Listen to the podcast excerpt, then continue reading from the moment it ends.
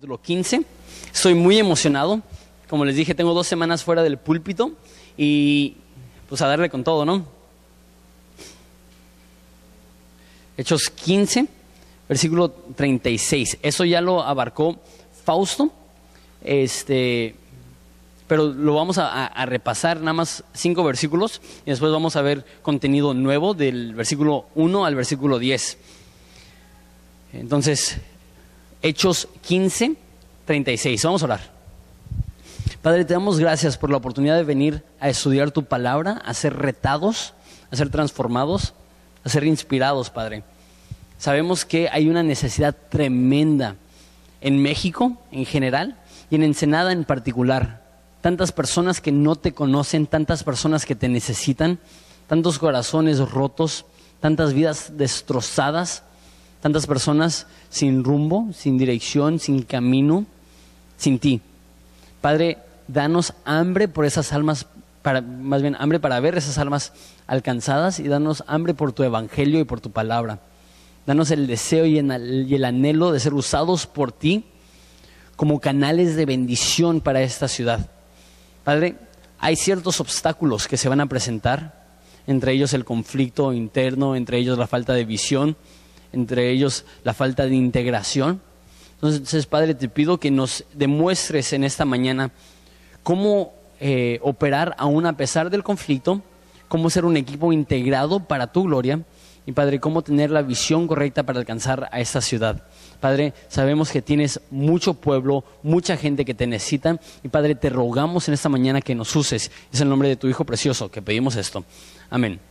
Un resumen breve antes de, entrar al pasaje, porque tomamos un descanso de tres semanas del libro de Hechos para tener una serie navideña.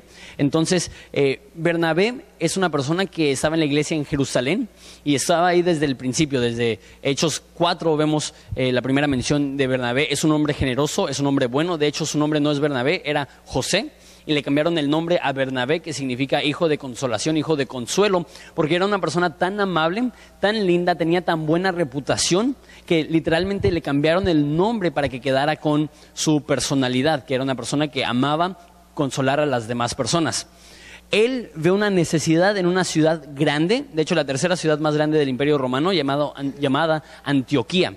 Y él va a esa ciudad, él funda una iglesia ahí, planta una iglesia ahí, y de repente ve que cientos y cientos de personas se están convirtiendo y este, no hay realmente personas ahí maduras, porque todos son recién convertidos y nos dice eh, Primera de Timoteo que un recién convertido no debe de ser pastor, eh, que no puede ser un neófito, es la palabra que usa, necesita ya haber pasado un poco de tiempo en el cristianismo. Entonces realmente no tenía nadie así Bernabé. Entonces Bernabé invita a Pablo, que en ese entonces se llamaba Saulo, a que sea un pastor en la iglesia en Antioquía. Esa iglesia se desarrolla y vemos en Hechos 13 que ya tienen no solamente dos líderes, dos ancianos, dos pastores, sino que tienen eh, aproximadamente seis pastores. Y lo que ven Pablo y Bernabé es, pues realmente ya, ya no hay tanta necesidad aquí, ya hay un ministerio establecido, ya hay un poco más de, de estructura. Vamos a ir a aquellas naciones, a aquellos pueblos, a aquellos lugares donde realmente no conocen a Jesucristo y vamos a predicar ahí. De hecho, esa era la misión de Pablo, dice en Romanos, que él se propuso ir a donde Cristo no había sido predicado con el fin de no construir sobre el fundamento de otra persona, sobre los cimientos de otra persona. Entonces, este, ellos van a un viaje misionero y alcanzan a muchas personas y plantan varias iglesias y porque estaban ministrando particularmente con personas que no eran judías, eh, empezó a haber cierta polémica, empezó a haber cierta controversia y hasta ese entonces no habían muchos cristianos que se habían convertido de lo que se llama ser gentil, o sea, que no eran judíos. Entonces la polémica era, ¿cómo, cómo es eso? El pueblo escogido de Dios son los judíos. Y si quieres ser parte del pueblo de Dios, primero tienes que ser judío, tienes que seguir las leyes de Moisés, tienes que circuncidarte y empezó la polémica porque Pablo y Bernabé estaban diciendo, no, no necesitas circuncidarte, no necesitas seguir la ley de Moisés, eso ya lo cumplió Cristo en su vida y Él murió para pagar las consecuencias de tus pecados para que tú no tengas que seguir la ley de Moisés. Entonces hubo cierta polémica que se resolvió con un concilio. Ellos regresan a Antioquía para decirle a los cristianos las buenas noticias. No se tienen que circuncidar, ¿se imaginan? Eh, una iglesia llena de personas que no eran circuncidadas y estaba la polémica, ¿nos, circuncidamos o no? Llega Pablo, llega Bernabé, felicidades, no se circuncidan, me imagino que todos, este, qué felicidad, no nos vamos a circuncidar. Y empezamos en versículo 36, ahí dejamos más o menos la historia. Dice versículo 36, después de algunos días, Pablo dijo a Bernabé, volvamos a visitar a los hermanos en todas las ciudades en que hemos anunciado la palabra del Señor para ver cómo están. Entonces, están en Antioquía, están ya en una iglesia establecida y me encanta eso de Pablo y Bernabé. Ellos ven la comodidad de una iglesia establecida y dicen, ¿sabes qué? Quiero salir de mi zona de confort y quiero ir a alcanzar a aquellas personas que no tienen la bendición de estar en una iglesia como la nuestra. Deja digo esto. Todos somos llamados por Dios a ser misioneros. Eso significa que no importa dónde estás, si estás trabajando en una escuela, si estás trabajando en un panteón, si estás trabajando en, no sé, en el gobierno o si estás trabajando de albañil, no, no sé. Sea donde sea el lugar donde estás, Dios te ha puesto ahí con el fin que lleves su mensaje. Esa es tu misión. Entonces, en esa forma todos somos misioneros, todos debemos de vivir con ese propósito. La palabra que, usamos es que debemos de tener un enfoque misional. No solamente que enviamos misioneros, sino que nosotros también tenemos misión. Sin embargo, hay algunas personas que tienen un llamado más específico. Todos tenemos el llamado a misiones locales, pero hay personas que tienen un llamado específico de salir y de ir a donde Cristo no es predicado, de dejar el confort de una iglesia establecida e ir a un lugar donde no hay iglesia establecida. Y ellos tienen esa inquietud, ellos dicen, qué, padre estar aquí, qué padre lo que Dios está haciendo, pero quiero salir a apoyar a aquellos que no conocen a Cristo. Entonces, déjate digo tres cosas. Uno, ora por el viaje misionero a Cuba. Eso es algo muy práctico que estamos viendo. Así como Pablo y Bernabé van a salir a un segundo viaje misionero, así también el equipo de Cuba está yendo a un segundo viaje misionero. Entonces, te pido que ores por eso. También eh, en este año vamos a plantar dos iglesias. Vamos a plantar una iglesia en La Paz, vamos a plantar una iglesia en Acapulco. Entonces, ora por esas iglesias. El pastor Alex, que predicó la semana pasada, me comentaron que hizo un excelente trabajo. Él va a ir a La Paz probablemente a eh, principios de eh, marzo, finales de febrero. Entonces, ora por él o inclusive considera ese llamado Di, Dios, estás llamando a que deje la comodidad de estar en un lugar establecido, de tener un trabajo eh, firme y tener todo aquí mi casa y mi familia y todo. Me estás llamando a dejar todo eso para apoyar a Alex o para apoyar a Hassan. Quiero que lo consideren porque es posible que Dios está llamando a eso. Eh, pero si no, de todos modos necesitamos orar por ellos, de todos modos necesitamos apoyarlos económicamente en todo lo que están haciendo para, para ver esta nueva vida comenzada. Y también, este, eso todavía no lo comento con los líderes de grupos en casa, pero algo que vamos a empezar a hacer es que los mismos grupos en casa van a empezar a, a ser como grupos misioneros que van a salir a diferentes lugares. El plan es que una vez cada cuatro meses o una vez cada cinco meses, un grupo en casa pueda hacer un viaje misionero a una iglesia que nosotros hemos fundado aquí en Baja California. Entonces, por ejemplo, tenemos varias iglesias en Maniadero, tenemos una iglesia en Chapultepec, tenemos una iglesia en San Vicente, tenemos una iglesia en, Algodones. Entonces, el plan es que aún dentro de los grupos pequeños, los grupos en casa, es mandarlos aunque sea una tarde, aunque sea un rato, pero para que ellos puedan aprender a salir de su zona de confort para alcanzar a aquellas personas que tienen necesidad, que, están afuera de nuestra propia iglesia.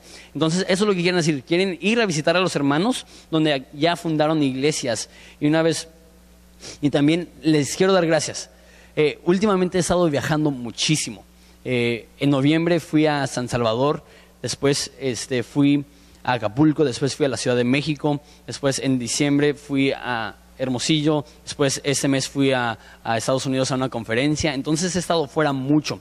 Y sé que eh, Hassan y Alex han hecho un trabajo excelente y, por eso no tengo pendiente, pero sé que, que, hay cierto sentir de ustedes que quieren tener interacción con el pastor y quieren ver al pastor y quieren ver eh, un poco de eh, constancia del pastor pero si he salido es porque también Dios me ha dado el llamado a hacer esto, de ir a aquellas iglesias y apoyarles y ayudarles y orar por ellos y, ver cuáles son las necesidades que tienen. Entonces, les doy gracias por dejarme salir. Les doy, les doy gracias porque realmente el tiempo que pudiera estar pasando aquí con ustedes me están dando la oportunidad de ir a invertirlo en otras personas. Este, y les pido su oración porque sí, este, como digo, he estado viajando mucho y me encanta viajar, pero llega el punto donde estás como que, ya quiero estar en mi casa. Entonces, este, les pido sus oraciones y les doy gracias por su comprensión. Versículo 37. Dice, y Bernabé quería que eh, llevasen consigo a Juan, que tenía por sobrenombre Marcos. Entonces, este es Juan Marcos, que es sobrino de Bernabé, que es hijo de María, no es María ni Magdalena, ni María la hermana de Marta, ni María eh, la mamá de Jesús, esa es una María diferente.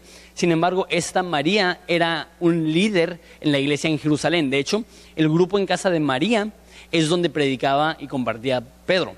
Entonces era una mujer de importancia en Jerusalén y Bernabé también era un líder en Jerusalén y ese era como que el junior, como que el niño, como que el que realmente no había desarrollado una reputación personal sino que solamente era hijos de personas de mucha influencia dentro de la iglesia.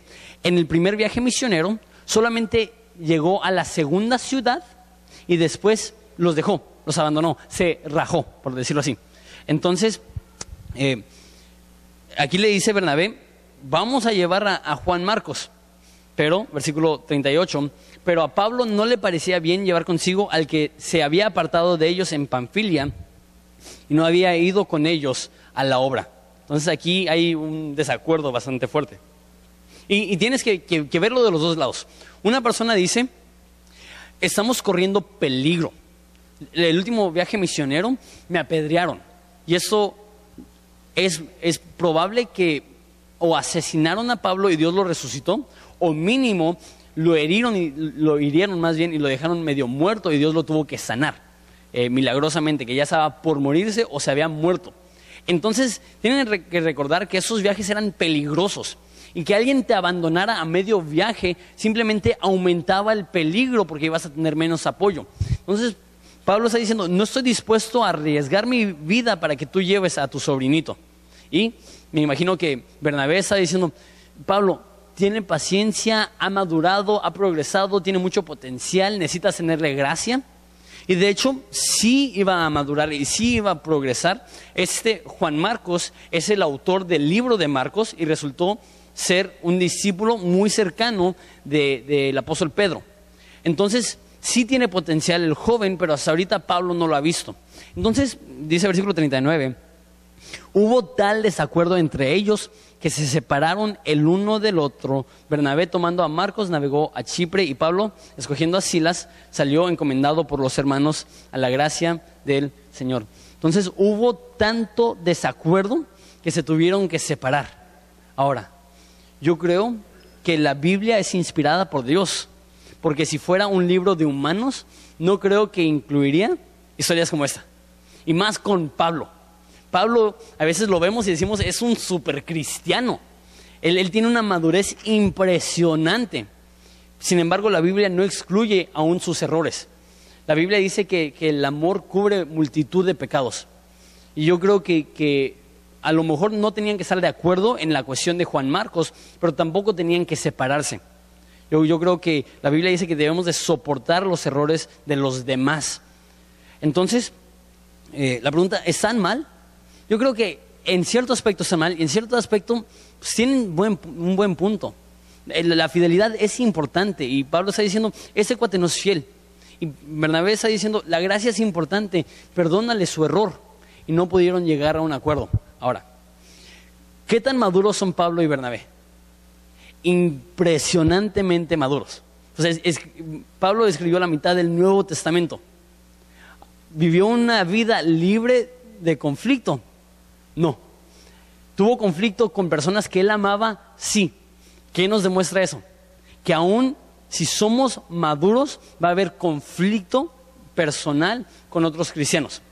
Y a veces, no sé si es que son, a veces solemos ser un poquito ingenuos o no sé, a lo mejor nada más no, no, no tomamos en cuenta que estamos rodeados de muchos humanos que también son caídos, pero sentimos que si somos buenos cristianos nunca vamos a tener conflicto, ¿verdad? Y el momento que hay conflicto nos sacamos de onda. Decimos, pero somos cristianos, no debe de haber conflicto. Pues yo creo que si hay dos personas que están apasionadas por cualquier cosa, tarde o temprano va a haber conflicto. Y el conflicto no necesariamente es señal de inmadurez, pero a veces simplemente es señal de pasión. Y debemos de tener pasión. Pero aquí está el problema. El problema es cuando te peleas por cualquier cosa. Ese es el problema. El problema no es que haya conflictos. Y aún, por ejemplo, dentro del matrimonio. Hay personas que dicen, no, nosotros nunca peleamos. A mí me da mucho pendiente aquellos que dicen, nunca peleamos porque son los mismos que en dos o tres años van a llegar a consejería porque se están separando. ¿Por qué?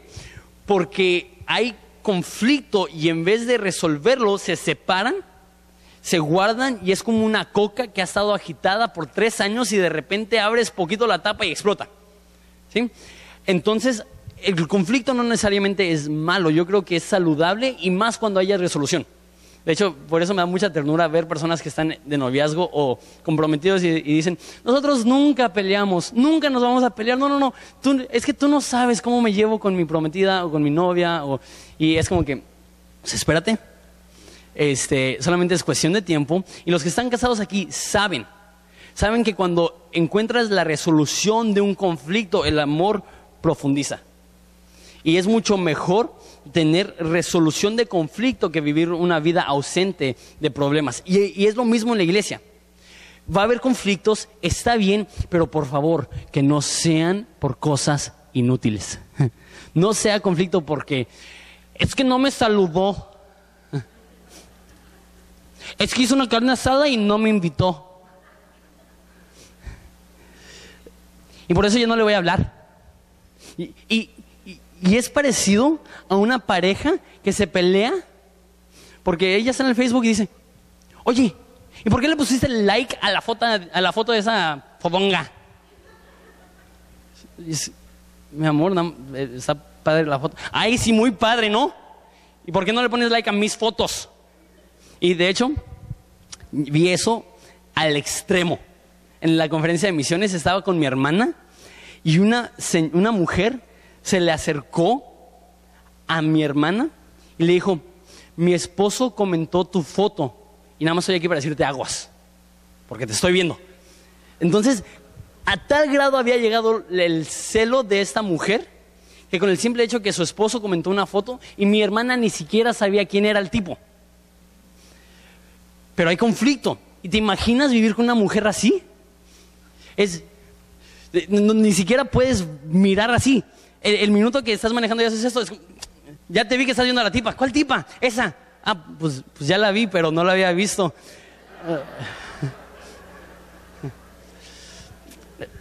Y empieza a haber conflicto inútil y en la iglesia sucede.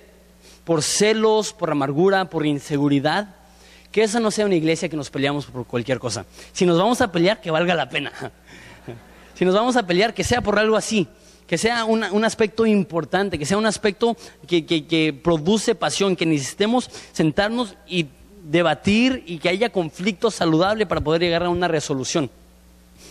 No, es, no es falta de madurez, eh, tener conflicto, pero yo diría, si es un problema, si ese conflicto no se resuelve, necesitamos aprender a llegar a la resolución. Yo creo que ese fue el error de Pablo y Bernabé, que ellos debieron de haber llegado a un conflicto, a, eh, a, a una resolución de su conflicto. Entonces dice que Pablo escoge a Silas y salió encomendado, versículo 40, por los hermanos a la gracia del Señor y pasó por Siria y Cilicia, confirmando a las iglesias.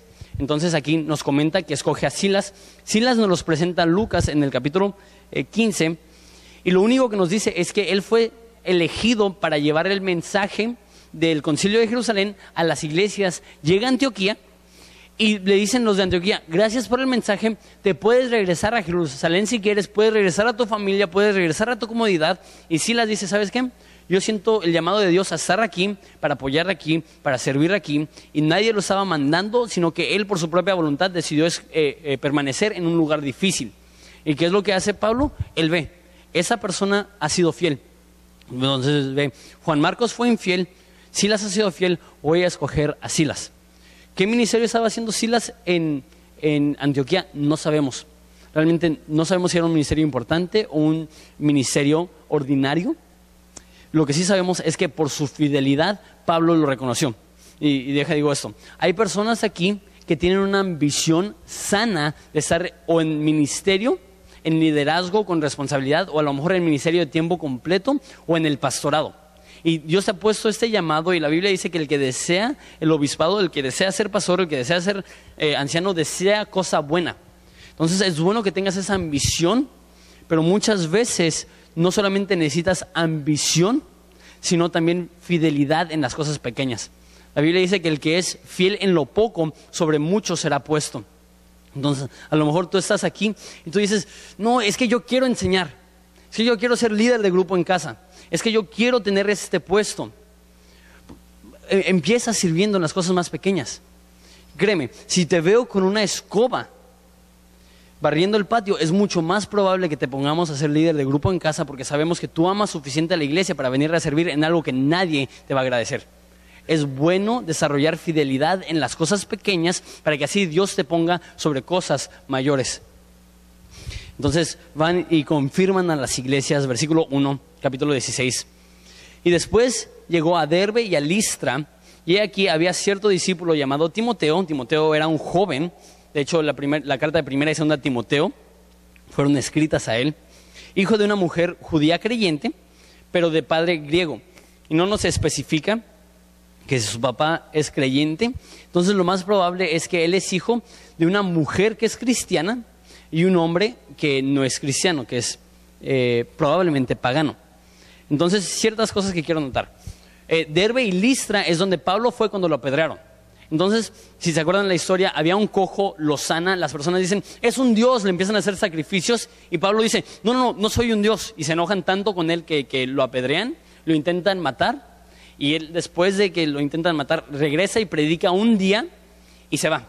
Entonces realmente probablemente estuvo unas 48 horas en Derbe y Listra, no mucho tiempo.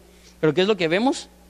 Hay un discípulo ahí, hay una mujer que creyó y un joven que estaba comprometido con Dios. A veces no sabemos cuánto impacto va a tener una predicación corta. A veces no sabemos cuánto impacto va a tener que salgamos a una ciudad, a un viaje misionero de tiempo de, corto tiempo, de corto plazo. Porque él en dos semanas pudo ver que alguien se convirtiera, que después se convirtió en un gigante de la iglesia. Otra cosa que quiero notar también eh, es la edad de Timoteo. Que Timoteo, aunque era joven, dice versículo 2, que, que daban buen testimonio de él, los hermanos estaban en Listra y en Iconio. Este, aunque era un chavo, aunque tenía, no sé, 14, 15 años, Dios ya lo estaba usando de tal forma que todos podían ver, esa persona es una persona de buena reputación. Vivimos en una cultura que no espera nada de los adolescentes. ¿Sabías que María, cuando dio a luz a Jesús, probablemente era entre 13 y 15 años de edad? Hoy en día ni siquiera le damos las llaves de un carro a una mujer de 13 a 15 años de edad. Le dio a su hijo. Imagínate no sé cuántos tienen hijas adolescentes.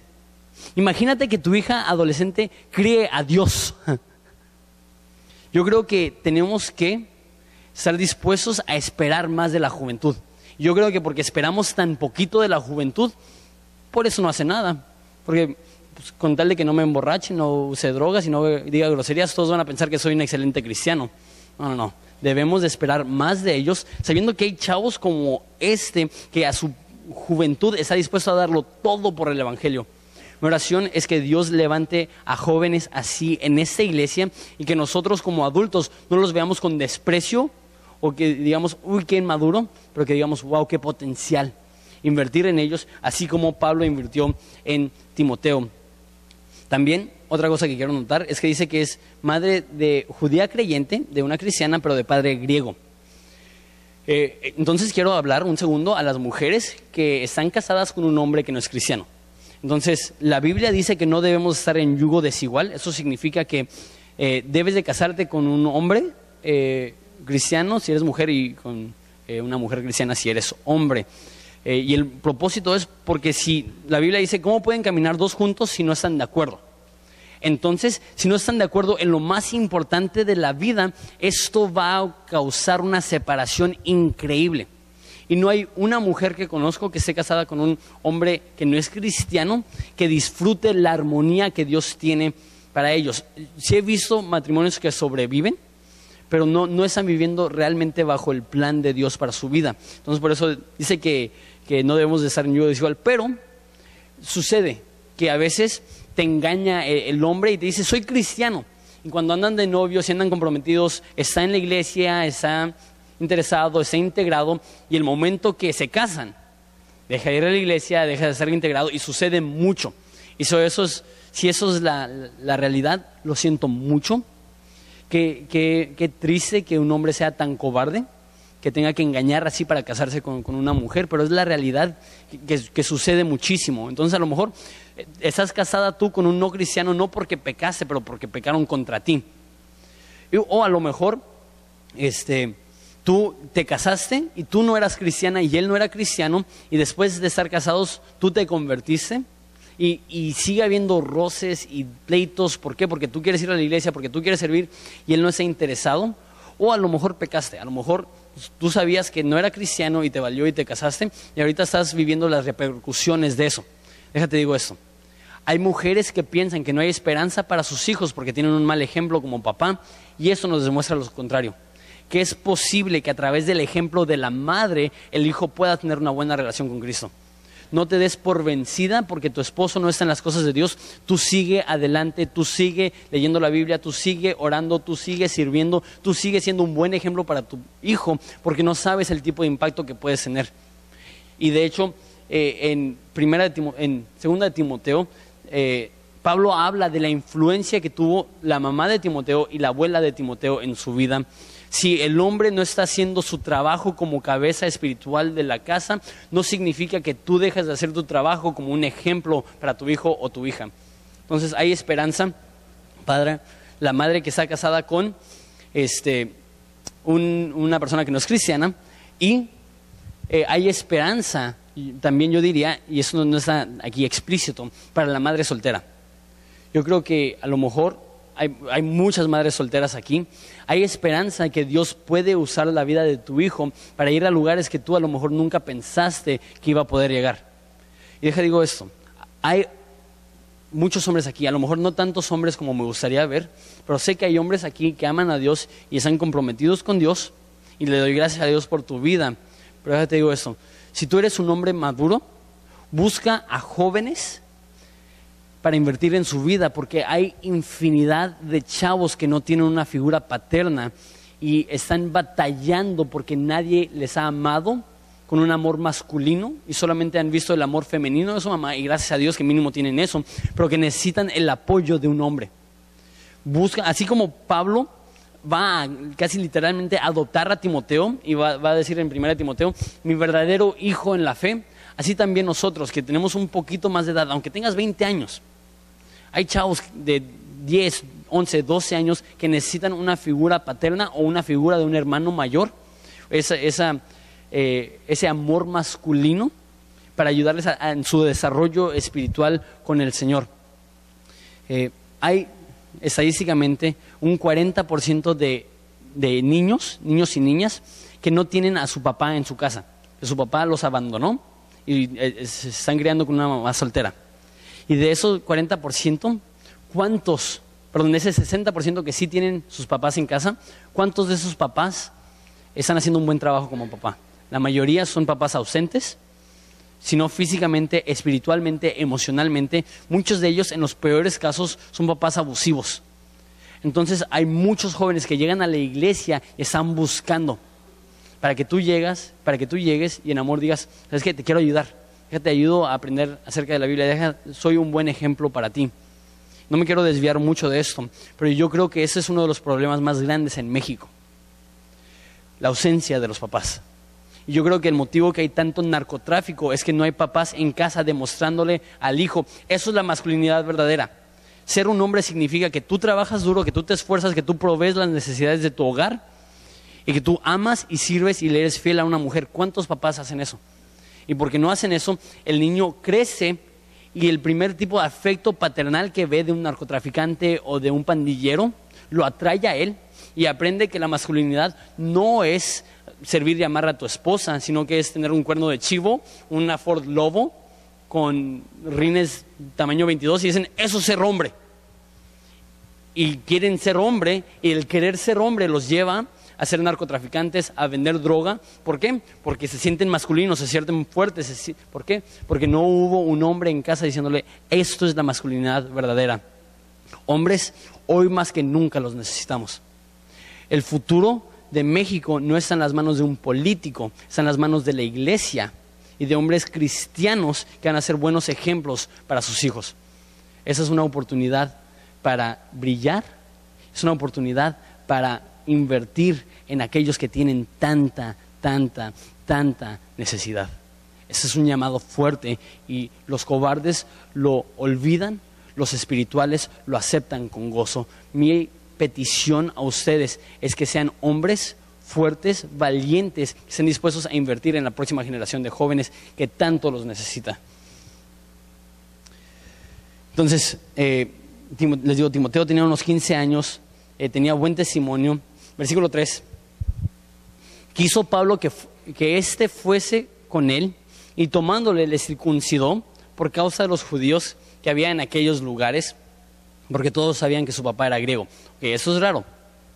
El capítulo anterior acabamos de ver que sale un decreto. Los gentiles no se tienen que circuncidar. Todos celebran. De repente, el próximo capítulo, llega Pablo a esa ciudad, toma a Timoteo, un chavo de 15 años, y dice que lo circuncidó. Ahora, no sé si Pablo, si, si, la frase, y Pablo le circuncidó, significa que Pablo le pagó a un doctor, o que si Pablo dijo, ok, no te muevas, si quieres gritar, grita. Pero tenemos que hacer eso. ¿Te imaginas? ¿Por qué haría eso? Y más si, si ya vemos que, que, no tienen que hacerlo. Entonces, a lo mejor tú dices, yo soy adulto, me tengo que circuncidar. Pues la Biblia ya te dijo que no. Entonces, ¿por qué lo estás circuncidando? ¿Se está, está retrocediendo? Pablo ya, ya, ya se está dando por vencido por la cantidad de críticas que está recibiendo. No, yo creo que eso nos demuestra que hay ciertas cosas que la Biblia no nos pide que hagamos pero que es bueno hacerlo con el fin de alcanzar a más personas. ¿Me explico? Timoteo no tenía que circuncidarse, pero Pablo dijo, si te circuncidas va a ser más fácil que alcances a los judíos. Y por eso lo circuncidó. Por eso dice, a causa de los judíos que estaban ahí que sabían que su papá era griego. Ahora, eso no, no, no, creo, que, no creo que tú estás en tu casa como que, ok, me, circuncido, no me circuncido, voy a alcanzar a más personas o no. Entonces deja bajo esto a nuestro nivel. Y no, no, quiero ser polémico, pero, por ejemplo, en la cuestión del alcohol, las bebidas alcohólicas, yo no creo que la Biblia enseña que todo trago es un pecado. Yo creo que sí enseña que es posible consumir alcohol de una forma que es pecaminosa. Si pierdes el sano juicio, algunos de ustedes con una copa pierden el sano juicio. Y la, Biblia es clara que el emborracharte es un pecado. Eso, eso está claro. Eh, y también ser de tropiezo o sea, tomar de tal forma que un ex adicto cae también es pecado. E, eso es claro. Pero no dice que todo, eh, cualquier tipo de bebidas alcohólicas o consumir es un pecado. No, simplemente no lo dice. Sin embargo, yo creo que hay personas que van a recibir el llamado de Dios a abstenerse totalmente de todo tipo de bebida alcohólica. Ni siquiera un trago, ni siquiera acercarte. ¿Por qué? Porque tú quieres tener esto para ayudarte a alcanzar a personas. Por ejemplo, yo, no tomo, pero no, puedo decir que es un gran sacrificio para mí no tomar porque no me gusta. No me gusta. Pero hay, ciertas cosas que no son malas, que, de las cuales me puedo abstener con el fin de alcanzar a más personas. Y eso es lo que hizo Juan el Bautista. Juan el Bautista no tomó ni una gota de alcohol, ni una gota de vino. ¿Por qué? en esa cultura era totalmente aceptable tomar vino. En esa cultura entre cristianos no es muy aceptable, entonces es, más difícil aquí. Pero ya, aunque era socialmente aceptable, Juan el Bautista no tomó ni una gota de vino. ¿Por qué? Porque quería poder tener esto en su testimonio. Como, digo, hay personas aquí que Dios les va a llamar abstenerse de cosas que no son malas con el fin de alcanzar a más personas. Pero déjalo, llevo al, siguiente nivel. Hay personas, sí, pero ¿qué estás dispuesto a hacer tú para alcanzar a más personas? ¿De qué estás dispuesto a abstenerte para alcanzar a más personas? Dejo un ejemplo. Hablaba del Facebook. ¿Estás dispuesto a pasar menos tiempo en el Facebook con el fin de alcanzar a más personas? Tú dices, no, yo, no paso tanto tiempo en el Facebook. Nueve horas al día no es tanto.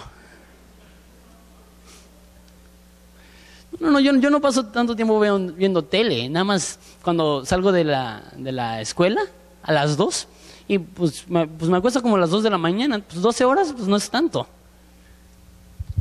No es un pecado ver tele, no es un pecado eh, actualizar tu página de Facebook, no es un pecado eh, darle inicio a tu página de Facebook hasta que está azul tu ojo, tu ojo, eh, hasta que se te cansan los ojos y hasta que se te pone azul el dedo. Eh, no, no creo que es pecado, pero hay cosas así que puedes sacrificar, de los cuales te puedes abstener con el fin de alcanzar a más personas para Cristo. ¿Cuál es la persona, cuál es la cosa más bien que tú estás dejando con el fin de alcanzar a más personas? Timoteo dejó algo que era muy precioso. Timoteo estoy dispuesto a pasar algo que era muy doloroso. ¿Por qué? Porque quería alcanzar a personas. Versículo 4 y al pasar por las ciudades les entregaba las ordenanzas que habían acordado eh, los apóstoles y los ancianos que estaban en Jerusalén para que las guardasen. Eso es, eso lo que vimos de la ley, que no tienen que circuncidarse y eso. Así que las iglesias eran confirmadas en la fe y aumentaban en número cada día. Entonces van de iglesia en iglesia que ellos ya habían establecido y ¿qué es lo que hacen? Las confirman en la fe. Están diciendo, no necesitas la ley, no necesitas las obras. Esas demuestran tu pecado, eso revela tu eh, estado rebelde caído delante de Dios. Lo que necesitas es incrementar en fe. Es cada día confiar más en Cristo, es cada día acercarte más a Cristo, es cada día depender más de Cristo. Eso es lo que todos necesitamos. Y una iglesia no debe de enfatizar las obras. La Biblia está llena de mandatos que debemos de seguir. Y sí debemos de predicarlo, y sí debemos de predicar la santidad, pero se debe de enfatizar la obra de Cristo en la cruz por nosotros que nosotros, aún siendo pecadores, Cristo nos amó y dio su vida por nosotros. Cuando eso se predica y cuando eso se enfatiza y cuando esto se cree y cuando los congregantes ejercen fe genuina, ¿qué es lo que sucede? Son confirmados y aumentan en número cada día. La meta no es tener una iglesia grande, pero algo sucede cuando el enfoque es la gracia y cuando el Evangelio se predica, que las personas se empiezan a multiplicar. Las ovejas saludables se multiplican. Cuando tienes ovejas saludables, no tienes que forzarlas a que tengan una cría, sino que solitos se multiplican. Una iglesia donde el Evangelio se predica es una iglesia donde siempre se va a estar expandiendo. Y a lo mejor no se va a expandir dentro de ese edificio, a lo mejor vamos a mandar a personas a todo el mundo. A lo mejor vamos a ser una iglesia de cinco personas, pero vamos a plantar cinco mil iglesias. O a lo mejor Dios quiere que nosotros crezcamos aquí, en este mismo lugar, con el fin de alcanzar a más personas a Cristo. Y yo creo que eso es lo que Dios tiene en nuestro futuro. No quiero ser arrogante, no quiero ser, este, no quiero adelantarme a Dios, pero yo creo que Dios quiere salvar a miles de personas a través de esta iglesia y estamos empezando a planear y ver cómo podemos prepararnos para que miles de personas conozcan a Cristo y cómo podemos servirles y atenderles correctamente. Ese es uno de los motivos que tenemos grupos en casa. Porque si vamos a crecer así, necesitamos poder eh, invertir en cada persona individualmente y el modelo del miércoles simplemente no va a funcionar. Funcionaba para nuestro tamaño, pero si Dios nos va a expandir más, necesitamos poder alcanzar a más personas y necesito que lo creas. Necesito que tú digas, yo estoy involucrado en algo mucho más grande que mi propia vida, yo estoy involucrado en algo que va a transformar a mi ciudad. Yo estoy involucrado en algo que Dios dijo, que las puertas del infierno no prevalecerán en contra de la iglesia. Necesitas tener esa mentalidad entendiendo que cuando la gente es confirmada en la fe, aumenta en número cada día. Muy bien, voy a ver versículo 6 al 10 y lo voy a ver por encimita porque queda más con el pasaje que vamos a ver la semana que viene, pero ya vamos a ver bastantes pasajes, más bien bastantes versículos la semana que viene. Entonces quería adelantarme un poquito con el fin de que la semana que viene pueda ser, que viene pueda ser un poco más eh, fluido el estudio. Dice versículo 6. Atravesando Frigia y la provincia de Galacia, les fue prohibido por el Espíritu Santo hablar la palabra en Asia. Y cuando llegaron a Misia, intentaron ir a Bitinia, pero el Espíritu no se lo permitió.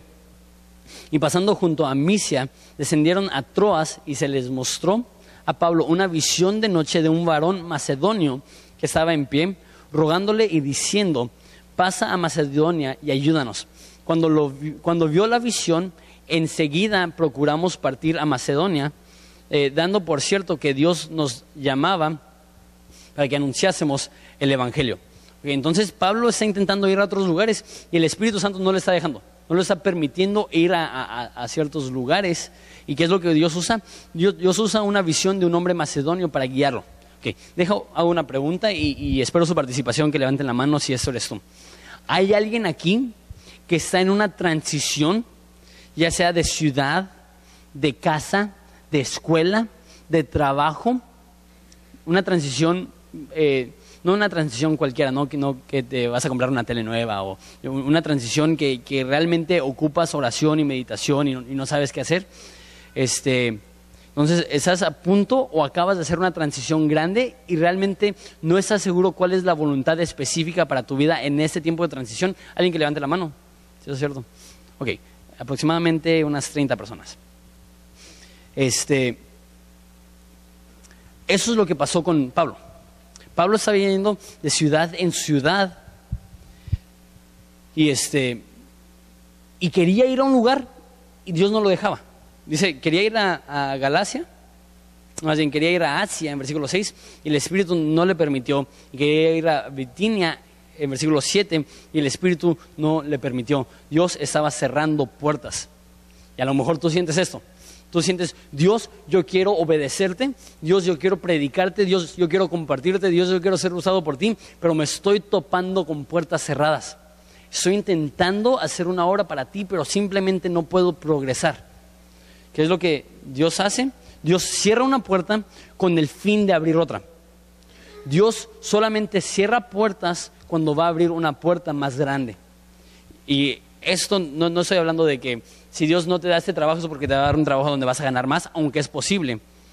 Pero a lo mejor Dios te quita un trabajo con el fin de darte un trabajo donde puedes alcanzar a más personas. A lo mejor vas a ganar menos, pero tu impacto eterno va a ser mucho mayor. Y de hecho esto es lo que dice en Apocalipsis, que Dios cierra puertas que nadie puede abrir y abre puertas que nadie puede cerrar. Entonces, ¿cuál es la forma que Dios guía a Pablo? A través de visión. De una visión de un hombre y a lo mejor a nosotros no nos da una visión clara así, pero yo creo que todo cristiano debe tener una visión para lo que Dios quiere para su vida. Que tenemos que identificar, ¿qué es lo que Dios quiere para mí ahorita? ¿Cuál es la forma de hacerlo? Empezar a hacer lo que ya sabes que es su voluntad. Déjame explico. Eso lo expliqué en, en el libro de Colosenses cuando lo estudiamos a detalle. Eso fue hace varios años. Si quieres verlo y refrescar tu memoria, está en la página web. En Colosenses vimos que hay dos aspectos de la voluntad de Dios la general y la particular. La general es la que Dios expresa en la Biblia para todo cristiano en todo momento. La voluntad general de Dios es que nosotros le conozcamos y que le demos a conocer. Nosotros disfrutemos de intimidad con Él y que sirvamos a las demás personas. Eso es lo que Dios quiere para todos en todo momento. Y lo que yo he visto y lo que está sucediendo aquí con Pablo es que cuando nosotros seguimos la voluntad general de Dios, Él revela su, eh, su eh, deseo y su llamado personal. Entonces, cuando servimos su voluntad general, Él nos ayuda y nos revela su eh, voluntad eh, particular. Entonces, ¿qué es lo que están haciendo? Ellos saben que Dios los ha mandado a predicar, ellos saben que Dios los está mandando a ir a diferentes ciudades y Dios les da dirección. Déjalo digo de esa forma. Si un carro está estacionado, no importa cuántas vueltas le des al volante, no vas a cambiar de dirección. ¿Alguna vez lo has, intentado? No sé, yo me acuerdo cuando era niño y estaba el carro estacionado y mi papá se metía a una tienda o algo así, me dejaba en el carro. Me metía al carro y ¿qué es lo que hacía? Decía así, ¿no? Porque me imaginaba un día manejando. ¿Se movió el carro? No. Y aunque le dé mil vueltas al volante, ¿se movió, cambió de dirección el carro? No. Pero, ¿qué tal cuando vas en la carretera y haces un movimiento nada más así? ¿Qué es lo que pasa? Se sacude el carro. ¿Por qué? Porque si ya llevas, si ya llevas velocidad, un poquito de cambio de dirección cambia totalmente el rumbo del carro. Así también nosotros tenemos que hacer lo que Dios nos ha mandado hacer y Él va a corregir. Por eso dice que este, la palabra de Dios es lámpara a mis pies. ¿Qué es lo que está diciendo? Que mínimo te revela el próximo paso y conforme vas obedeciendo, puedes ir tomando el siguiente paso. Pero si estás totalmente estacionado, Dios se puede estar dando todas las puertas abiertas que quieras, pero no las vas a cruzar porque no tienes, eh, porque no estás progresando. Entonces, ¿qué es lo que estoy diciendo? Si no estás seguro qué hacer, haz lo que Dios ya te está revelando en la escritura. Si, si tienes dudas, empieza con fidelidad. Y yo veo aquí que hace tres cosas Pablo. Uno, es dirigido por el Espíritu Santo. Por eso dice que les fue prohibido eh, en versículo 6 por el Espíritu Santo y en versículo este, 7 que también no les permitió el Espíritu Santo. Número dos, estar activo en la obra. Muchas veces tenemos esta mentalidad que esperar en el Señor es algo increíblemente pasivo. No, es que yo estoy esperando en el Señor y esto me pasó mucho, mucho, mucho, mucho. Fui a la escuela de evangelismo y de hecho el director nos dijo, si dentro de seis meses no saben dónde van a ir, lo más probable es que, que terminen en el instituto bíblico y no hagan nada. Y todos, no, ¿cómo crees? Y dicho y hecho, las personas que antes de seis meses después de graduarse ya sabían dónde iban a ir y ya estaban yendo, fueron. Y los que no, hasta la fecha. Ya tengo cinco o seis años que me, que me gradué. ¿Tanto? Sí, como cinco años que me gradué. Hasta la fecha les pregunto, ¿ya saliste? ¿Querían ser misioneros? ¿Ya saliste? No. ¿Y qué has estado haciendo? Estoy esperando en el Señor. ¿Qué significa eso? Estoy haciendo nada. No quiero sentirme mal. Entonces estoy diciendo que estoy esperando en el Señor. De hecho, esto sucede en Hechos capítulo 1. Jesús asciende al cielo y les dice, no vayan a predicar, esperen la promesa del Espíritu Santo. Y están los, los discípulos así. ¿Y qué están haciendo? Nada. Y están tan desubicados los discípulos que Dios tiene que mandar a ángeles. Tú sabes que estás rete que perdido si Dios tiene que mandarte un ángel para darte dirección. Entonces están así. Y llega un ángel y dice, ¿qué están haciendo? me imagino a Pedro diciendo, pues Dios dijo que esperáramos. Pues no estamos haciendo nada, estamos esperando. ¿Qué quieres que hagamos? ¿Y qué le, dice el ángel? Ve a Jerusalén y ¿qué es lo que hicieron? Oren. Si Dios está llamando a hacer algo, no seas pasivo, necesitas ser extremadamente activo y empezar a prepararte desde ahorita para aquello que Dios te está llamando, para aquello que Dios te está preparando. Entonces tenemos que ser dirigidos por el Espíritu Santo, tenemos que estar activos en la obra, empieza donde sea. Este, estaba hablando el otro día en una junta aquí del, liderazgo y hay, un ministerio, este, y estaba diciendo cómo podemos llevar a más personas a ese ministerio. Y lo que yo quería decir es que ese ministerio puede funcionar como un puente para, para las personas que están llegando, que todavía no están sirviendo, disipularlas y después que puedan servir. Y dije en la junta, pues las personas que no sirven pueden ir a, esa, a, ese ministerio. Pero yo lo decía no como las que no sirven, sino las que no están involucradas sirviendo en la iglesia. Y las personas me vieron como que, qué fuerte. Pero, pero e, es, cierto. no estoy diciendo en el aspecto general pero en el aspecto de la misión de Dios, el propósito de Dios, si solamente estás con las manos en la bolsa calentando una banca, eso no es servir. Necesitamos, para poder servir, servir. Para poder ser útiles para la obra de Dios, estar involucrados en la obra de Dios. Y número tres, súper importante, no estar aferrado a lo que tú crees que es la voluntad de Dios. Muchas veces creemos que ya hemos entendido cuál es la voluntad de Dios para nuestra vida y cuando Dios nos da dirección clara, lo resistimos. ¿Por qué? No es tu voluntad. Yo ya sé tu voluntad. Dice Proverbios que no debemos de fiarnos en nuestra propia sabiduría, no debemos de confiar en lo que nosotros sabemos. ¿Y cuántas veces Dios nos ha mostrado qué hacer y nosotros decimos, no Señor, yo ya sé qué es lo que quieres para mí? Y Dios está diciendo, no, eso es lo que quiero que hagas. Y una vez más, déjalo bajo a un nivel muy práctico. ¿Cuántas veces, por ejemplo, eso lo he visto con amigos, se enamoran de una mujer y de repente Dios cierra la puerta Y es claro, esa no es la mujer que Dios tiene para ti, o ese no es el hombre que Dios tiene para ti. ¿Y qué es lo que hacen? Se aferran. Dicen, tiene que ser. Dios más te vale que sea. Y Dios está en el cielo diciendo, créeme, hijito, te voy a librar de mucho dolor. Y los que lo hemos vivido saben exactamente lo que estoy diciendo. Y por aferrarnos. Y no, Señor, eso es lo que tú, yo, yo ayuné. Me hice un versículo. Juan 3:16. No sé un versículo, pero me lo diste. Y yo sé que me quiero casar con esa persona. Y Dios, por favor, no. No hagas eso. Y nos aferramos a nuestra voluntad como si fuera la voluntad de Dios. Este, Chuck Smith dice, bienaventurados los, los flexibles porque no se romperán fácilmente. Y no está en la Biblia, pero casi, casi. Bienaventurados los flexibles porque no se romperán fácilmente. No debemos de aferrarnos a lo que nosotros creemos que Dios quiere para nosotros, sino que debemos tener la flexibilidad, que si Dios nos demuestra algo diferente, estamos dispuestos a obedecer lo que Él dice, no lo que nosotros queremos. Ya termino con eso. Y ahora sí ya. Eh, ¿qué, ¿Cuánto amor tienes tú por las almas perdidas? Eso es algo que me impresiona acerca del libro de Hechos.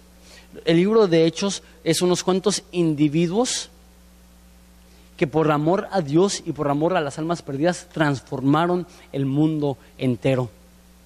Y mi temor es, y sé que, es una audiencia grande y sé que, que, hay personas que aman a las personas y están dando su vida con el fin de que vean a Cristo, pero sé que también hay personas que tienes 25 años trabajando en tu empresa y nadie sabe que eres cristiano y no le has compartido a nadie. Esa, era mi realidad. Eh, deja, soy muy, muy franco con ustedes. Yo me crié en la iglesia, yo servía en la iglesia, yo estaba involucrado en la iglesia, yo amaba a mi familia y por amor a mi familia, y yo pensaba que por amor a Dios yo estaba aquí todos los domingos, todos los miércoles, todas las reuniones de jóvenes, y servía y ayudaba y estaba en varios ministerios. Y cuando llegué, de hecho, a la escuela de evangelismo, leyeron una cita de un ateo que dijo, yo soy ateo porque no sé en qué mente cabe creer que existe un infierno como un lugar de tormento eterno y que existe el cielo que es un lugar de felicidad eterna y que Cristo es la única forma de llegar al cielo y que los cristianos sean tan crueles y tan fríos que no lo compartan con las personas a su alrededor. Cuando leyeron eso, yo dije, yo no conozco a Dios.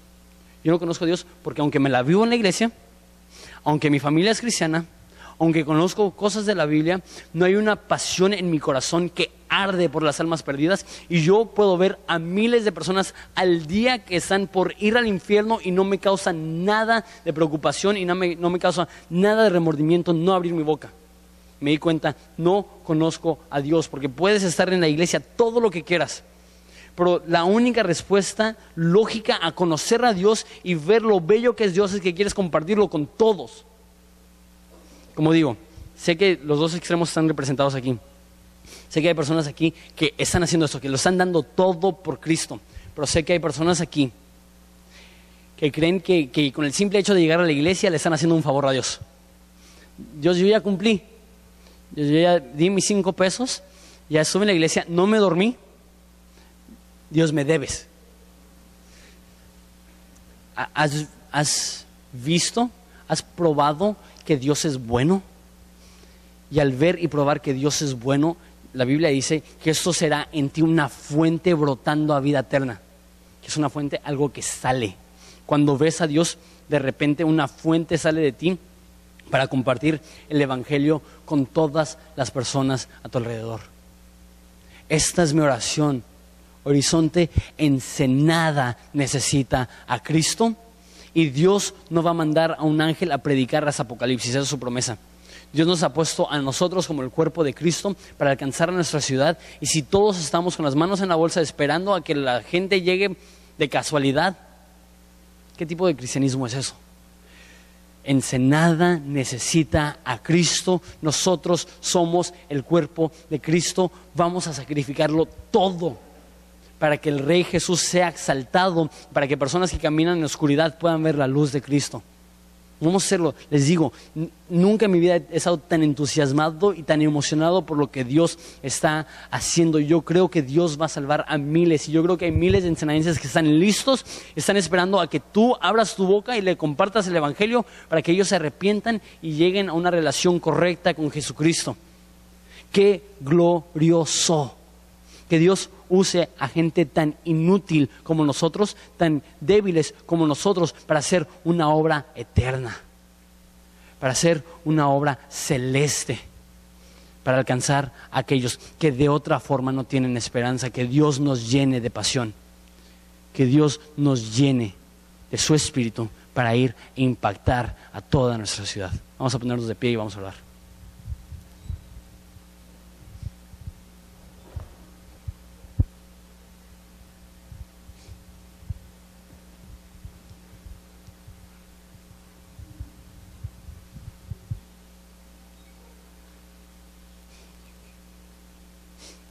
Padre, amamos esa ciudad porque nos has puesto en esa ciudad. Y, tú nos dices, como tus discípulos, que a la ciudad que vayamos, que busquemos la paz de esa ciudad. Y amamos Ensenada y amamos los humanos que viven aquí en Ensenada. Padre, queremos ver que tu rebaño aumente en tamaño. Queremos ver que aquellas personas que caminan en oscuridad puedan ver la luz de Cristo para hacer eso, tenemos que dejar de estar tan preocupados por conflictos internos. Haya resolución con el fin de alcanzar a las demás personas. Padre, tenemos que integrarnos. Aquellas personas que, que son mayores, que puedan disipular a los jóvenes y que los jóvenes no crean que por su edad no pueden hacer nada.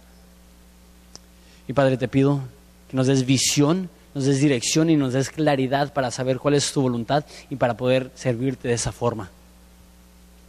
Padre, te necesitamos, sin ti no somos nada. Estamos desesperadamente necesitados de que tú intervengas en nuestra vida, nos llenes de esperanza, nos llenes de propósito, nos llenes de gozo para cambiar esa ciudad. Padre, danos esa expectativa, que podamos esperar que aunque nosotros somos débiles, aunque nosotros no somos nada ni nadie, tú nos has dado tu espíritu y a través de tu espíritu podemos hacer la obra de un evangelista, podemos alcanzar a las personas que necesitan. Padre, danos ese poder. Llénanos del Espíritu Santo. Y es en el nombre de tu Hijo precioso y amado que pedimos esto. Te pedimos por la Ensenada. Te pedimos por nuestros eh, maestros en las escuelas, nuestros patrones en el trabajo, nuestros vecinos en nuestra colonia. Padre, tócalos y alcánzalos en el nombre de Cristo Jesús. Amén.